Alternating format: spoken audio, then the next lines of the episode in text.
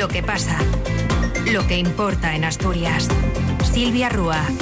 ¿Qué tal? Buenas tardes. Ya llegó la última noche del año, está a la vuelta de la esquina y con ella el fin de 2023 que muchos van a vivir en familia, aunque cada vez más se combina esta tradición con los cotillones de fin de año en establecimientos de restauración, discotecas, bares de copas. Según el vicepresidente de restauración de la patronal OTEA, Javier Martínez, las estimaciones de ocupación para esta noche vieja en Asturias van a estar por encima del 87% en cotillones, 84% en alojamientos. En cuanto a los cotillones de fin de año, están unos niveles en torno al 87% de ocupación media. O sea que las previsiones son similares a las del año pasado y son buenas. Y luego en alojamientos estamos en el 84% también de capacidad. Son datos que salen de las encuestas que realiza OTEA entre sus más de 200 asociados, pero ojo, porque aunque para un ciudadano de a pie la cifra parece a toda vista muy buena, hay que matizar, ese matiz está precisamente en el de media. El presidente de OTEA, José Luis Álvarez Almeida, apunta que, a que hay que tener en cuenta aquellos negocios ubicados fuera de las áreas de más influencia estos días y con esa perspectiva la Nochevieja es peor de lo esperado. Que se preveía una Nochevieja mejor de la que vamos a tener. También es cierto que las previsiones siempre parece que parece que todo va bien, ¿no? Parece que íbamos a llegar al 100% y tal. Parecía que íbamos a tener unas a principios de diciembre parecía que íbamos a tener una mejor Nochevieja que la que hay. Porque nosotros siempre nos acordamos de los que están llenos. Y tú llamas a ese sitio, está lleno, llamas a ese sitio. Pero cuando haces una encuesta cualitativa y se la haces a todo el sector, el que está en el consejo de ayer dice que, que está al 40%. Y el que está en Cudillero, contarle a uno de Cudillero que hay una ocupación de un 87%. Hoy, cuando demos este dato, a nosotros nos llamará algún hostelero y decir, oye, vosotros ese dato, ¿dónde lo sacasteis? Porque, porque eh, sobre los cotillones, las fiestas de Nochevieja, hay quejas por parte del sector, aunque también por parte de los usuarios. Con este asunto comenzamos nuestro último informativo autonómico del año. Y es que la Asociación Asturias de Noche del sector del ocio nocturno tampoco está satisfecha con el negocio que va a hacer esta noche vieja con los tradicionales cotillones. Las reservas se han parado, asegura Óscar Serantes, portavoz, por ejemplo en Gijón, ciudad que pone como ejemplo de la competencia desleal de negocios de día sin licencias de música amplificada para acoger este tipo de fiestas. Pero también competencia, en su opinión, desde el propio ayuntamiento que asegura fomenta con la anunciada fiesta para hoy en la plaza del ayuntamiento el consumo de alcohol en la calle. El tema, por ejemplo, de Nochebuena fue una buena noche, Nochebuena, pero el tema de Nochevieja en algunos sitios se ha parado en cuanto, bueno, se comentó, por ejemplo, Gijón que, que hacían fiesta en la Plaza Mayor, pues las ventas de los locales se han parado. Se han parado, porque bueno, eh, al final el ayuntamiento como hace una fiesta ahí con barracas y pone música y tal, pues entonces claro, la gente va a ir para allá y, se paró un poquitín las ventas. Con lo cual la valoración la tendremos que hacer después de la noche vieja, a ver qué pasa si cuando se acabe esa fiesta que hacen en la Plaza Mayor tiran luego hacia, hacia el ocio nocturno. Esperemos que sí, porque si no tiran, pues sería una mala noche, la verdad.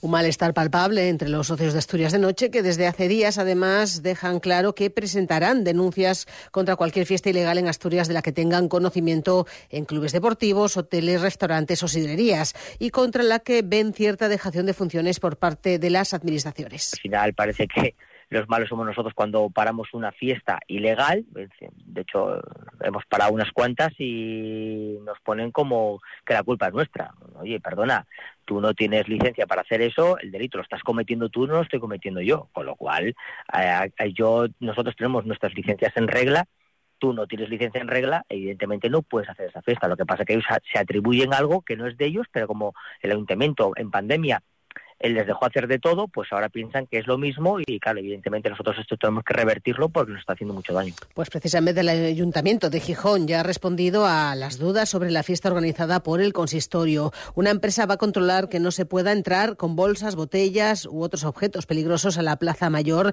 de cara a las campanadas de fin de año. Se va a instalar un punto de acceso y ante la previsión de una gran concentración de personas, también se ha confirmado la presencia de efectivos de Policía Nacional, local y un servicio de ambulancia. Los locales de hostelería van a despachar, dice el ayuntamiento, las uvas de la suerte y el importe de esas ventas se destinarán a la cocina económica. Una fiesta esta que se organiza desde Gijón, desde el ayuntamiento, que va a continuar hasta las 3 de la madrugada. Extremar la vigilancia es lo que desde hace años viene pidiendo el presidente de la Unión de Consumidores, Dacio Alonso, que recuerda lo que estipula la ley de espectáculos públicos, que incluye disponer de un plan de emergencia para estos cotillones, protección contra incendios o un seguro incluso de responsabilidad por daños. En todo caso, pide al Principado, que es eh, quien debe ejercer desde la Dirección de Consumo, sin ir más lejos, las inspecciones necesarias.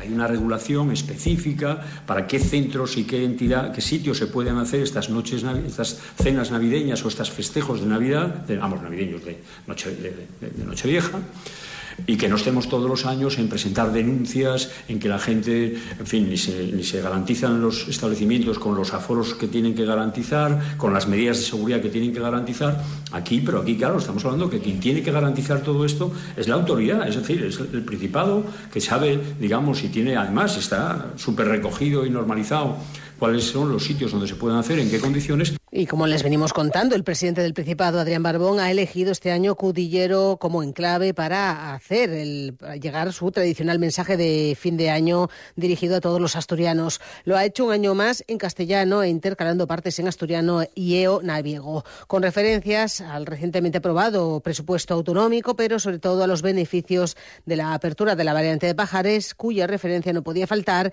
y que Barbón apunta a que va a beneficiar no solo a los concejos donde tiene parada el tren que llega desde Madrid a Asturias, sino otros como este del Occidente Cudillero. Se marca, de hecho, como aspiración para 2024 la de convertir a nuestra región en un destino permanente, dice el, el presidente, todo el año, aunque preservando, eso sí, el patrimonio. Vamos al esfuerzo de imaginar hasta qué punto la llegada del AVE, que lleva más de 100.000 billetes vendidos, beneficiará este concejo, a Oviedo, a Gijón, a Vilés o cualquier otro, de las montañas al mar, de Leo a Tinamayor. Esta es una de las aspiraciones que nos aguarda en 2024, convertir el Principado en un destino permanente los 365 días y lograrlo sin poner en riesgo nuestro patrimonio. Asturias se consolidará como una potencia turística sin dejar de ser un paraíso natural y cultural. Ese paraíso que tan bien representa Cuideiru, ese es uno de los objetivos inmediatos, si bien la lista es mucho más amplia. El presidente plantea como preocupaciones en este mensaje de fin de año la reducción del paro, el futuro del medio rural o el impulso demográfico. En este sentido, asevera que 2024 será el año en el que van a empezarse a aplicar políticas que favorezcan el regreso de los emigrados y para atraer también población de otras comunidades y otros países. Este año nuevo vamos a empezar también a aplicar políticas que favorezcan la vuelta. Ya traemos personas de otros países y otras comunidades que atopen aquí un territorio que ya cuenta para vivir y trabajar. Son muchos, muchos más les que vienen que les que marchen. Pues vamos a dar otro paso para adelante. Si tiempo atrás fuimos una tierra de migrantes, vamos a pasar a ser una Asturias de bien llegada al retorno, que va a recibir con los brazos abiertos recursos y asistencia a quienes quieren volver. Va a ser una de las herramientas con las que vamos a plantar cara al reto demográfico. Barbón ha hecho también mención a los acuerdos de Pedro Sánchez con los independentistas catalanes, la anunciada quita de deuda para Cataluña y extrapolable, recordamos, al resto de comunidades y a la futura reforma del sistema de financiación autonómica. Sin nuevos anuncios al respecto, Adrián Barbón se ratifica en la postura que viene esgrimiendo, es decir, que lo que se haga se haga desde la solidaridad y la igualdad entre regiones y con Asturias saliendo beneficiada. Cadena Ser, Gijón. En Gijón, últimos días para ver el mejor circo de Asturias. Acróbatas, patinadores extremos, el talento de los motoristas. Un sinfín de sorpresas en el Festival de Circo de Asturias. En el Parque de los Hermanos Castro hasta el día 7 de enero. Para niños y mayores. Estás a tiempo, no te lo pierdas. Compra tus entradas en festivaldecircoasturias.com.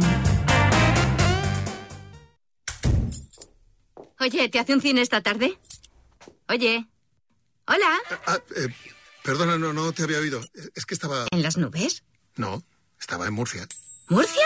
Con la app de la cadena Ser puedes escuchar Radio Murcia aunque estés en Algeciras y Radio Algeciras estando en Valladolid. La emisora que quieras. ¿Murcia? Donde quieras. Donde quieras. App de la cadena Ser. Adaptada a ti. Cadena Ser. El poder de la conversación. 14. Asturias.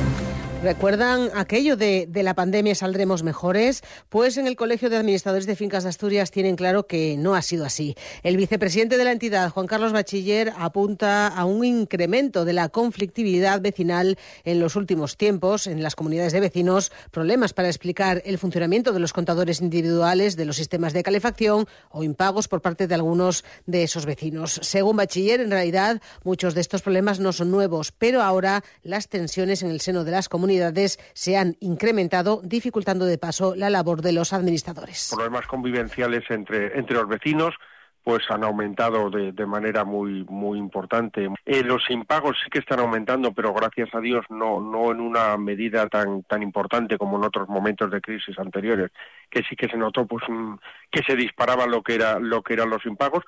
Ahora, bueno, pues eh, sí que aumentan levemente y sobre todo los que los que ya impagaban, los que tenían, los que eran morosos antes, pues ahora lo son todavía todavía peor.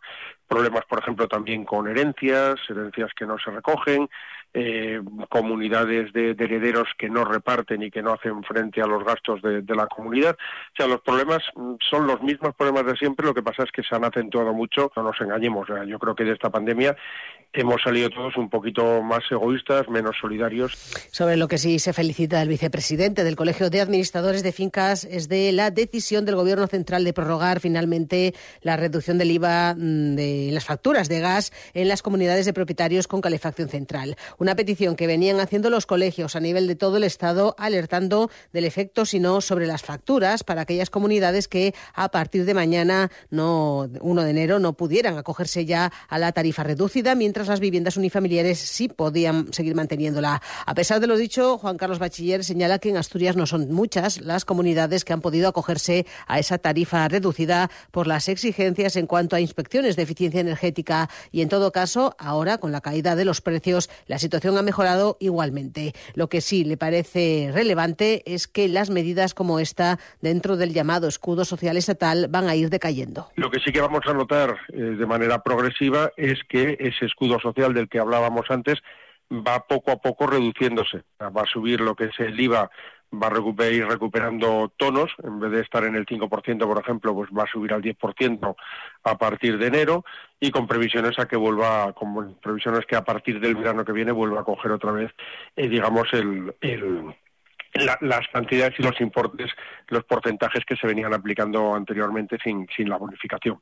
Eso es bastante más trascendente eh, que el tema de la Tour, porque bueno, porque supone pues una, un aumento lineal para todo el mundo y muy muy importante en cuanto a porcentajes, a recuperar del 5 al 21% cuando acabe este proceso, pues va a suponer aumentar un 16% otra vez el, el coste de, del gas y de la luz.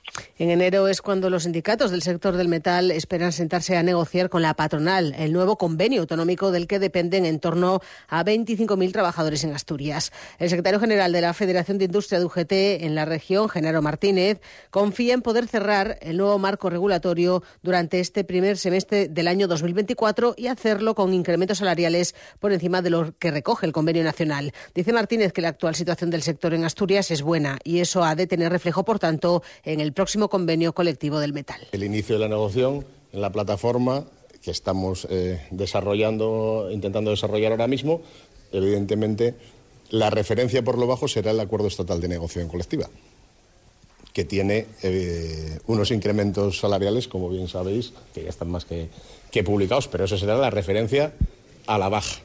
Y luego, como, como bien decía, pues trataremos de, eh, en el ámbito social, ya no en el económico, tratar de incluir en el articulado mejoras, pues como puede ser la reducción de la jornada anual, mejorar los permisos, eh, las eh, cláusulas de compensación y absorción, mejoras que sean importantes. Creo que la situación del sector para con los trabajadores y trabajadoras así lo demanda y creo que es posible buscar soluciones en este aspecto. Con el dato del IPC real del año, señala Martínez, tocará actualizar las tablas del sector, consolidar al alza las subidas pactadas en los tres últimos años, del 2% para 2021 y 2022 y del 2,25% en 2023. A partir de ahí, negociar las futuras subidas que han de partir del mínimo del 3%, dice que fija la negociación estatal para los próximos ejercicios. En la misma línea se expresa el líder de comisiones obreras en Asturias, José Manuel Zapico, que pone el acento en cómo la inflación está tocando los bolsillos de los trabajadores. En 15 años, señala, la pérdida de poder adquisitivo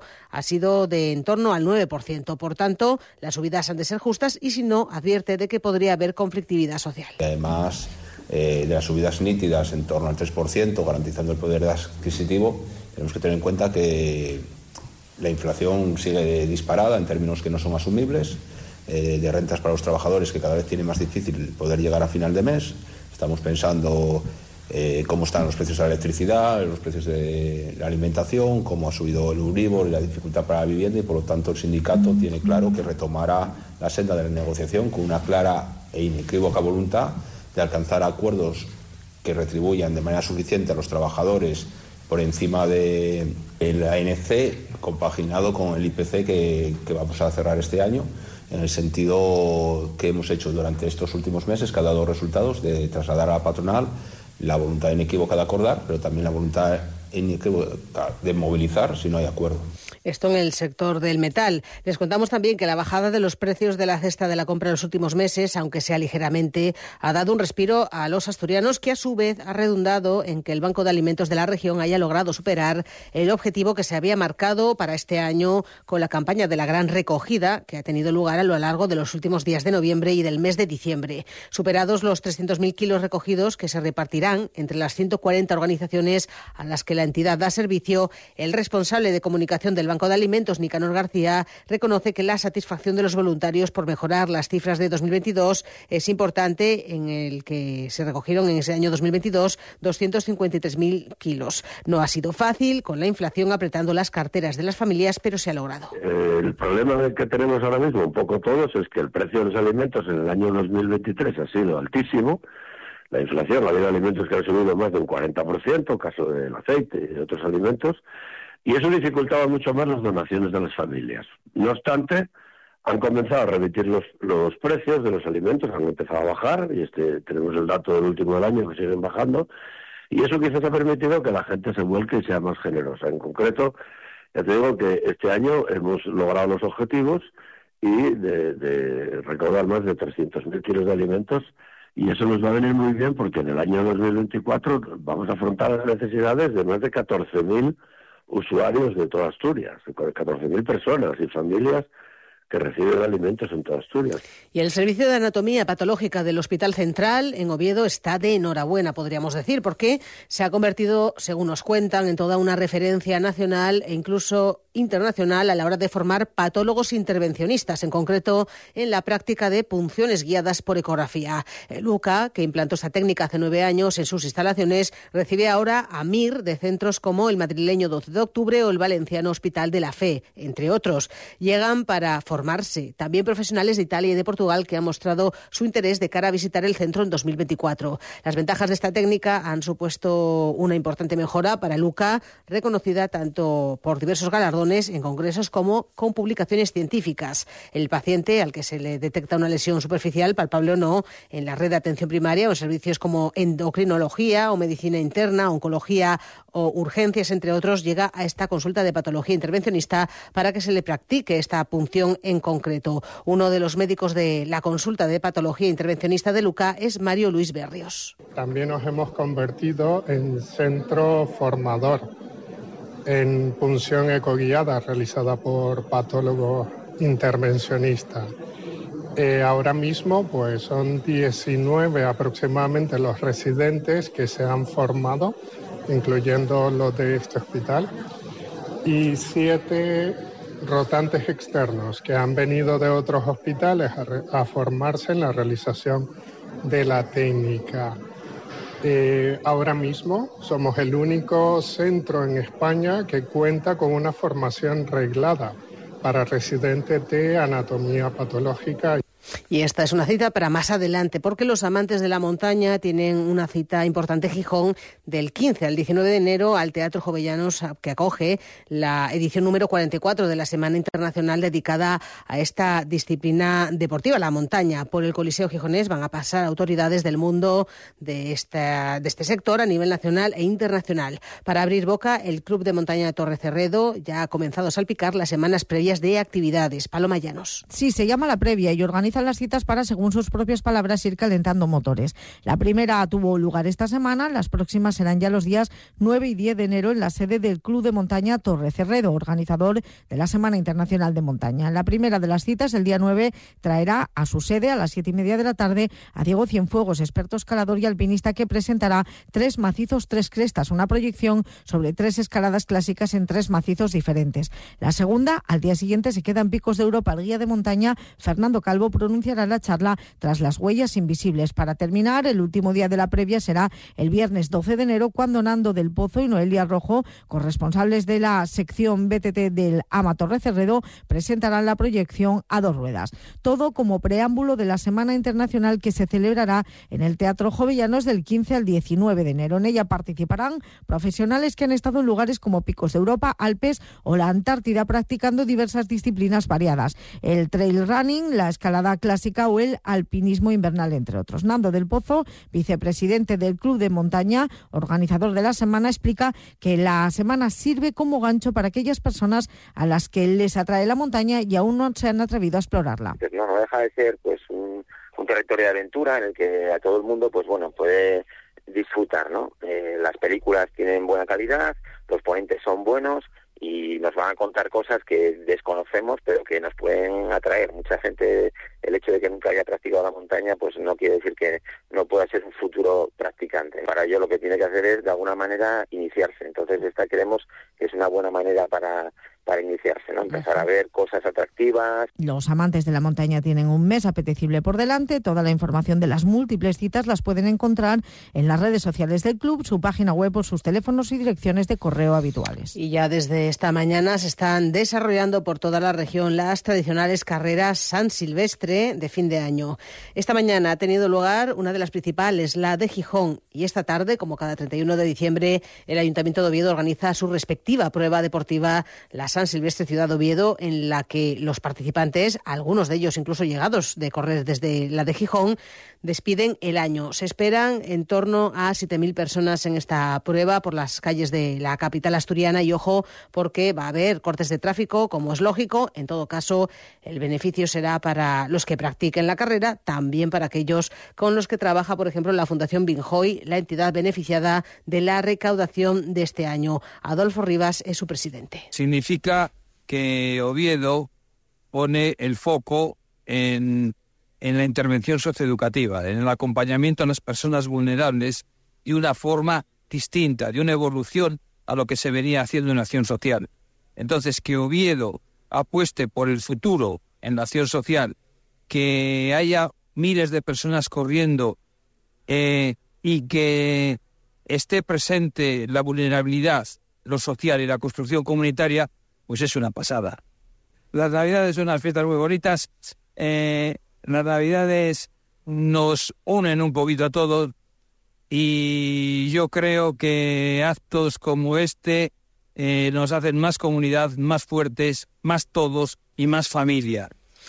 Y para despedirnos del año, qué mejor que pidiendo el aguinaldo, qué mejor que música asturiana. Hoy elegimos para nuestro momento musical la de Tuenda. Angelinos, somos del cielo, vinimos bolsina, traemos dinero, pedimos de anos la aguinaldo, señora casada, huevos ya toutín, guaniza asada. Con esta ronda de cezures ya Aguinaldo y Sierra les deseamos que tengan hoy una muy buena noche, que entren en 2024 lo mejor posible. Especial recuerdo también hoy para aquellos que están trabajando, que trabajarán también de noche para que otros disfruten y para aquellos que hoy pasen la noche solos, pues un abrazo también desde aquí, desde la cadena Ser. Nos queda darles el tiempo. Son una jornada, es una jornada que de cielo poco nuboso, excepto en el este de la cordillera, donde se esperan cielos nubosos o cubiertos, aumentando al final a nuboso cubierto también en todo el Principado, con lluvias débiles al final del día en el oeste. Temperaturas mínimas sin cambios, en descenso en general ligero y máximas en ascenso. De momento tenemos 11 grados en el centro de la región. Les dejamos ya con la información nacional e internacional que continúa en la cadena SER.